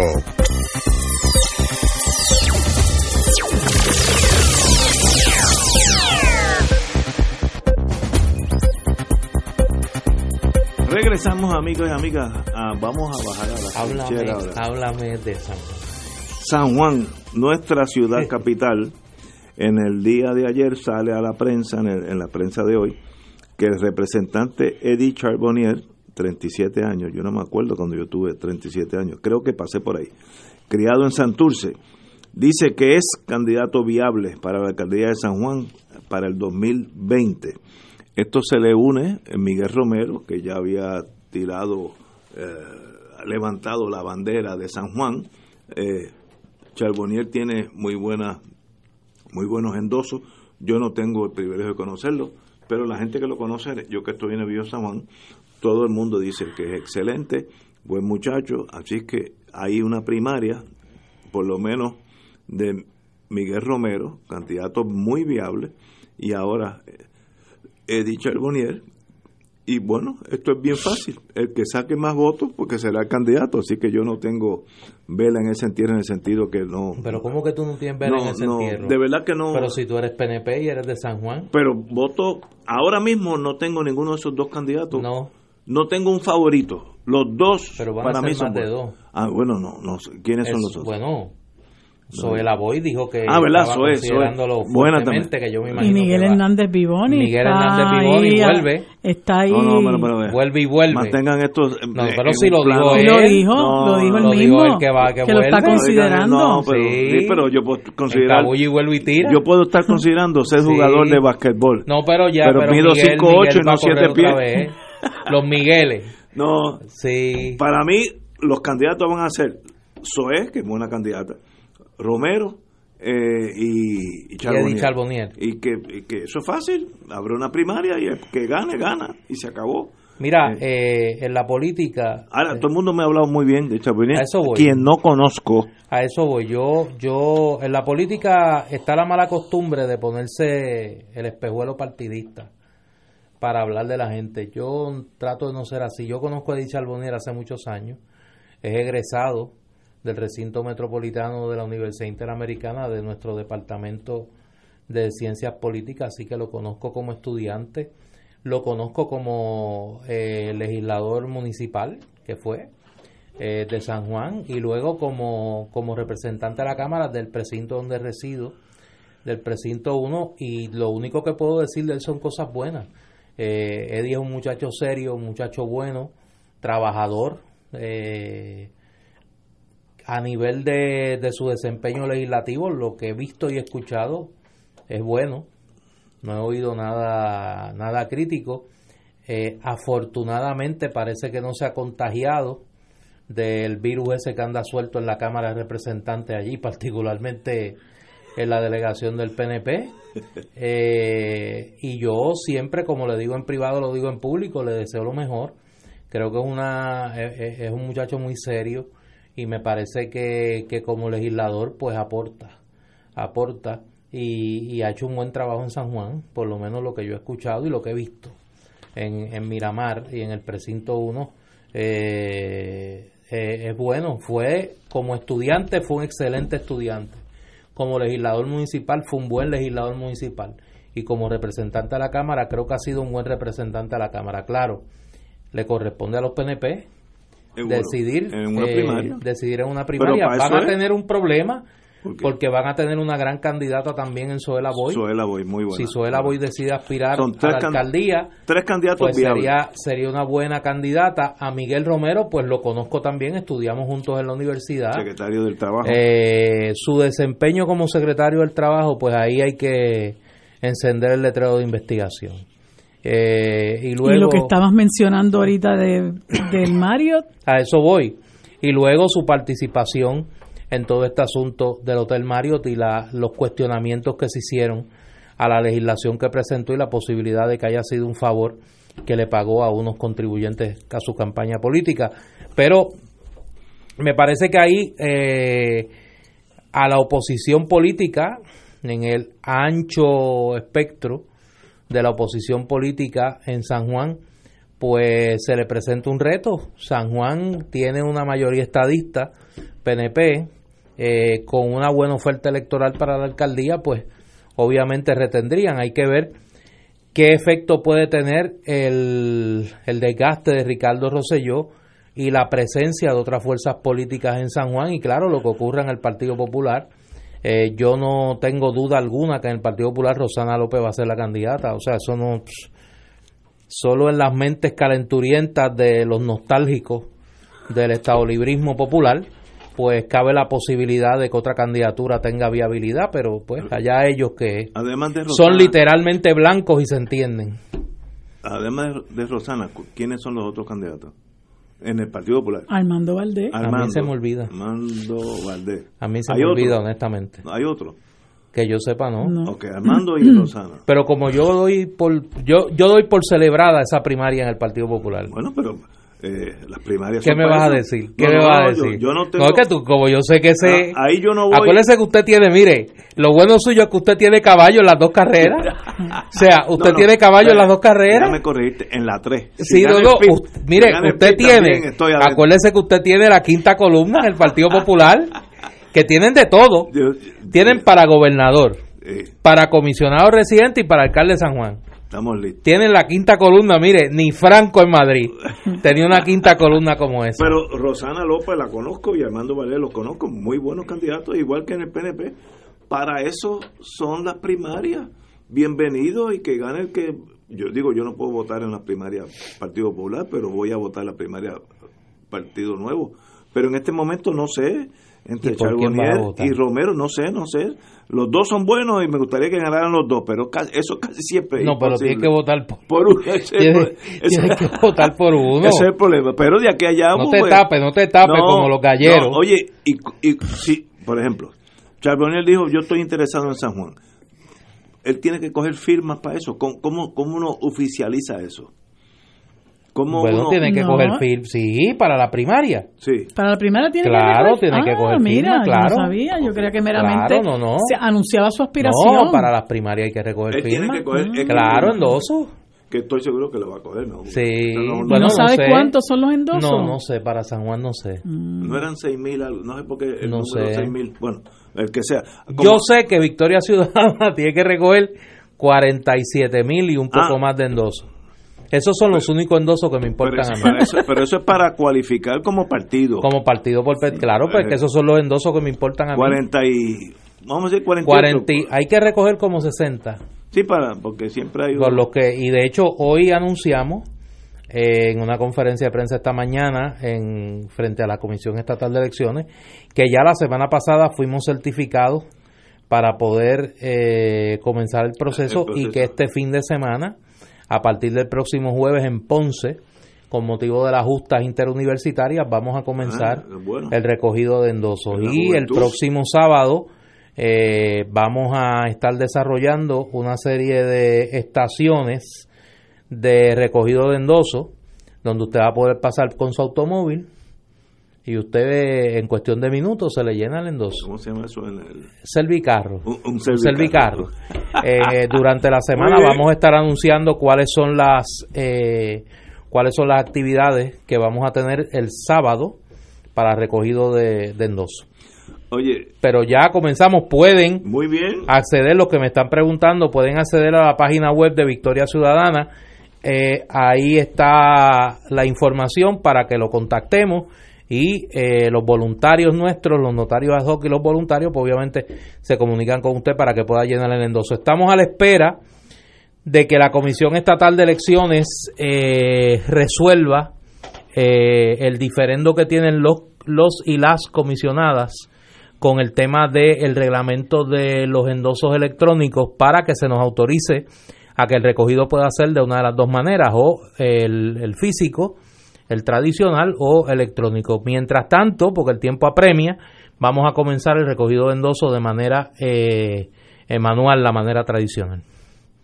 En papel, Son 48 mil. 48 mil, Más o menos. 47 mil y un poco Sí, más, sí, pero, pero- nuestra meta es recolectar, recolectar eh, alrededor de 60 mil endosos. Oye, en el doctor Luis Irizarri Pavón ha indicado que la división que enfrenta el Partido Popular Democrático en Ponce por los pasados 10 años no debe ser un factor determinante en las próximas elecciones. A juicio del presidente de la colectividad en Ponce, doctor Luis Irizarri Pavón. Luego de, de la división del 2008, no hemos podido aglutinar y ha seguido siendo un factor divisorio en nuestra fila. Ya hemos ido a tres elecciones en las que hemos salido derrotados, prácticamente con el fa- este factor divisorio. ¿Qué está tratando de decir en, en español este maestro? Que el PNP, que el Partido Popular voló en canto. Fíjate, una buena traducción. Eh, traducido al español quiere decir que eso se desintegró en Ponce. Mira, yo tengo, yo, yo, obviamente en los problemas internos del Partido Popular en Ponce no me voy a meter. Yo sí creo que eh, uno de los municipios símbolos del desastre administrativo en Puerto Rico es Ponce. La gestión de Mayita Meléndez como alcaldesa es una de las gestiones más deplorables desde el punto de vista del manejo de los recursos eh, de los recursos fiscales eh, y pues obviamente cualquier esfuerzo de la oposición al PNP debería ir dirigido a desbancar a Mayita Meléndez en Ponce. Desafortunadamente, el tiempo ha probado que el Partido Popular, por distintas razones, no ha podido presentar una opción eh, que sea creíble electoralmente a los ponceños de forma tal que puedan derrotar a Mayita. La división del Partido Popular allí, cuando surgió el movimiento autónomo ponceño, el mal manejo que se hizo desde la dirección central del partido a esa crisis y los esfuerzos posteriores para intentar la unidad del Partido Popular en Ponce, pues fueron infructuosos. Ahora, mucha gente ha planteado, y yo pues obviamente no voy a adelantar conclusiones aquí porque no me corresponde a mí, que uno de los lugares donde Victoria Ciudadana debe considerar con mucha seriedad el presentar una alternativa a nivel municipal es Ponce. Eh, yo creo que en Ponce se dan las condiciones para presentar un proyecto de cambio profundo eh, a nivel municipal.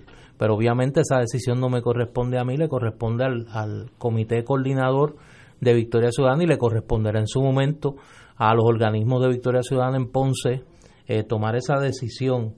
Pero me parece que es bochornoso que en Ponce no se haya podido presentar una opción creíble eh, contra Mayita Meléndez, que repito, una de las gestiones municipales más deplorables que, tiene alcalde alguno en Puerto Rico. Yo no, digo, yo no soy ponceño, y eh, mucho menos, así que no, no, no puedo hablar con, con conocimiento de causa. Ahora, yo puedo, tengo ojos y tengo oídos. Yo he ido a Ponce para ir a la Junta, hay que pasar por Ponce, a ver si uno se queda en el hotel allí en la plaza extraordinario hotel. Eh, antes era Ramada, ahora se llama otra cosa. El, ¿Melía? No, no, el. Ay, Hay un eh, Melía allí, pero. Plaza, eh, Ponce Plaza, algo así. De puertorriqueño, pero muy buen hotel. Pero uno sale del hotel y choca con la plaza de Ponce, mm. donde está la cuestión de los bomberos que ese casco histórico es eh, precioso. pero está abandonado y hay una pobreza colectiva. No estoy entrando en política, no estoy diciendo si es bueno o malo, si es esta alcaldesa, la anterior, no. Estoy diciendo lo que yo vi con mis ojos. Y hay es como... que esta alcaldesa lleva tres términos, bastante ah, difícil que sea la anterior. No, no, que yo no sabía que era Y tiene el déficit más grande que ha tenido Ponce en, en, en, esa plaza Hay gente harapienta, demente eh, pidiendo limosna, parece que tú estás en un país de cuarto nivel del mundo y alrededor de la plaza hay unas hileras, me perdonan los, los que son sociólogos, de casas de las viejas, de que eran mayormente de madera, abandonadas, parece Beirut en los peores momentos. Es que algo está pasando de pobreza en Ponce, por lo menos ese centro que al turista, yo llevé, a mi hija, eh, ella quería, íbamos para la Junta y nos quedamos un día en Ponce, y, y se, se, impresionó por la, el estado de la plaza, porque uno espera la plaza. La de Junta está mucho mejor que la de Ponce, eh, en torno a la cuestión visual. Las razones, pues, allá los ponceños, eh, para eso están las elecciones, pero si este maestro dice que el Partido Popular se divide cada vez que van al bate, pues, pues seguirá ganando mallitas, porque los, PNP no se dividen en Ponce. Y para eso son los, los, partidos, para ganar las elecciones.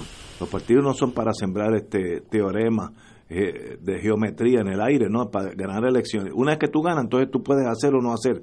Pero si pierdes, no vas a hacer nada. Así es que eh, eh, el Partido Popular tiene que reorganizarse o si es que es reorganizable en Ponce, por eso, por eso no, no sé.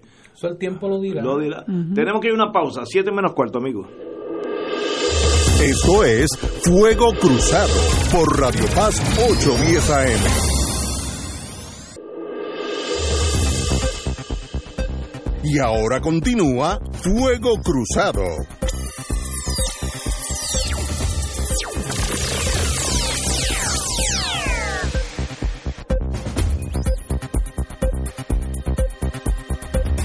Regresamos, Boys and Girls de Fuego Cruzado. Vamos a hablar de la generalidad, pero no estamos hablando de... De la local, de la local. De la local. Compañera.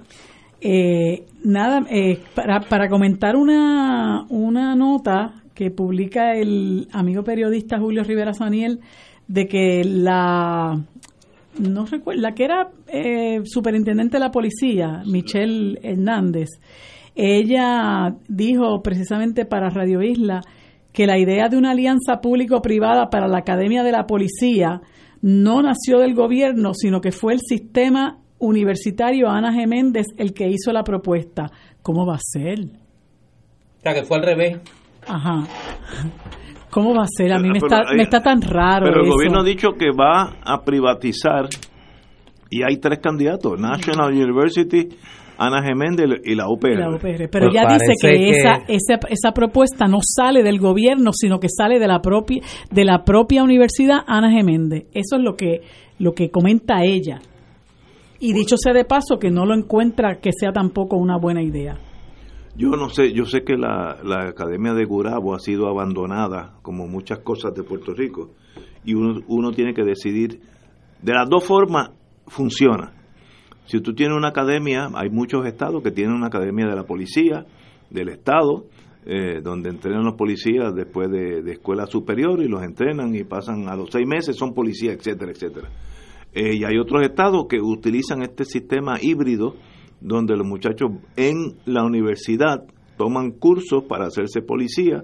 Una vez que se hacen policía en ese, en ese estado, pues un entrenamiento bien rápido de seis semanas son policías. Los dos sistemas funcionan. Ahora, tienen que estar eh, funcionando. Tú no puedes tener una, en teoría, una academia de Gurabo abandonada, sin recursos y pensando que vas a, tener policías eh, de, de primera línea. Así que eso no va a pasar. Así que eh, no importa por dónde rompa la bola, los dos sistemas funcionan si se hacen correctamente. Y ninguno funciona si se hacen incorrectamente. Sí, pero eso, esa es la conversación filosófica Exacto. de si debe ser eh, Privada, pública privada o pública. Aquí lo que hay envuelto es otra cosa. Aquí lo que hay envuelto es que el gobierno, particularmente el gobernador, le hace la representación al país que abrió a la competencia de las universidades en propuestas de alianza público-privada la gestión de la Academia de la Policía. Y lo que está diciendo Michelle Hernández es, mire, no, aquí de donde surge la idea es de una universidad en particular, de la Universidad de que le hace una propuesta al gobernador sobre este sobre este la posibilidad de administrar la Academia de la Policía. Y entonces, obviamente eso lo que levanta la duda es si esto es un proceso realmente competitivo o esto es un diseño para aparentar que hay competencia, cuando en realidad si lo comentamos aquí hasta en broma, que todo el mundo sabía que quien se iba a llevar esto era la Universidad Ana Geméndez, antes de conocer este ángulo que revela hoy la, la ex superintendente Michelle Hernández. Como dije, de las dos formas funciona, ahora que funcione.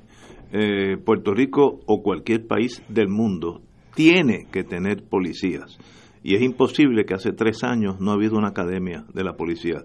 Eso es sencillamente inaceptable en cualquier país eh, más o menos cuerdo del mundo. Así que nosotros tenemos que remediar eso. Creo que empieza una clase en una o dos semanas. Sí, Pues, pero es que ahí eh, eh, no es tan sencillo como darle a una universidad privada la administración. Por ejemplo, planteaba la coronel Michelle Hernández hoy en la entrevista que tuvo con el, el querido amigo Julio Rivera Saniel, la colega Radio Isla, que eh, en el caso de que un cadete de la Academia de la Policía incurriera en una conducta que fuera susceptible a una acción eh, civil, a quien se demandaba, en este caso era la Academia de la Policía, Sí. al Estado. ¿Qué pasaría si el Estado le pasa la gestión de la academia a un ente privado? ¿A quién van a demandar? A- a la ¿Al. Estado o a la universidad privada? No, a la universidad. Por eso esos son elementos que en, una, en, en un acuerdo de, de alianza público-privada sobre un tema como este que repetimos, la Academia de la Policía era parte fundamental del acuerdo entre el Departamento de Justicia Federal y el gobierno de Puerto Rico que obliga al nombramiento de un monitor para la policía. Uno de los elementos más críticos era el currículo de la Academia de la Policía.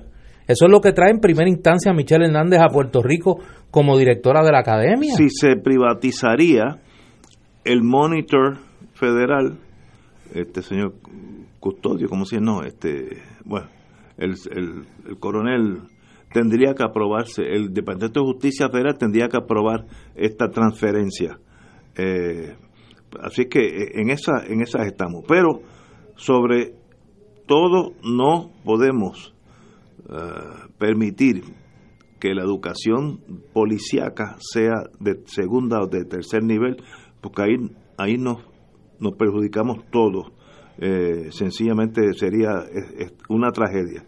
Bueno, señores, Oye, vamos a. Hay un. En el fin de semana salió en Vieques. No hemos hablado del informe de Mueller. Ah, bueno, vamos a hablar de eso. Vamos a hablar. Que se le está complicando. ¿Qué le está pasando a nuestro presidente? No, no, al tuyo. Sí. que se le está complicando el panorama. Eh, obviamente ya se ha discutido prácticamente todo desde el jueves para acá sobre el contenido del informe del eh, investigador especial Robert Mueller que dista mucho de la representación que hiciera el secretario de Justicia eh, Robert Barr sobre el mismo. El informe hace serias eh, imputaciones sobre la conducta del presidente Trump, de su cuerpo de ayudantes, de sus allegados de campaña y eh, entre, otros, entre otros extremos presenta 10 instancias específicas donde se asume por parte del, investigación, del investigador especial eh, el intento de obstruir dicha investigación por parte del presidente Trump. Esto ha llevado a que a medida que se conoce más el contenido del informe, mucho más eh, representantes y senadores demócratas estén ahora inclinados a que se abra un proceso de investigación con miras al residenciamiento del presidente. Un eh, senador republicano, Mitt Romney, aunque planteó que no está, no favorece el residenciamiento de Trump, sí señaló que la conducta del presidente era altamente reprochable. Yo creo que la situación del presidente se va a complicar muchísimo más yo creo que los demócratas se enfrentan a una decisión muy difícil. Si eh, hacer lo que hicieron los republicanos con Clinton, que es comenzar un proceso de residenciamiento sin respaldo en el otro sector político, sin que sea una iniciativa bipartita, o eh, guardarse la carta del residenciamiento y jugar a derrotar a Trump en las urnas en el 2020. Yo creo que los demócratas van a estar obligados por el contenido de ese informe, por los serios señalamientos que se hace a Trump, a por lo menos investigar al presidente. Si esa investigación va a culminar en el residenciamiento o no, yo no sé. Yo creo que ya esa es otra decisión que tiene ribetes jurídicos, pero tiene más ribetes políticos. Con eso de residenciamiento, impeachment, hay que tener mucho cuidado porque eso fue rebotarle como le pasó a los republicanos. Así que si uno no está seguro de que tiene un buen caso, no cuque el toro, porque eso pondría a Trump, imagínate, Trump como víctima de los demócratas y le ayudaría en las elecciones.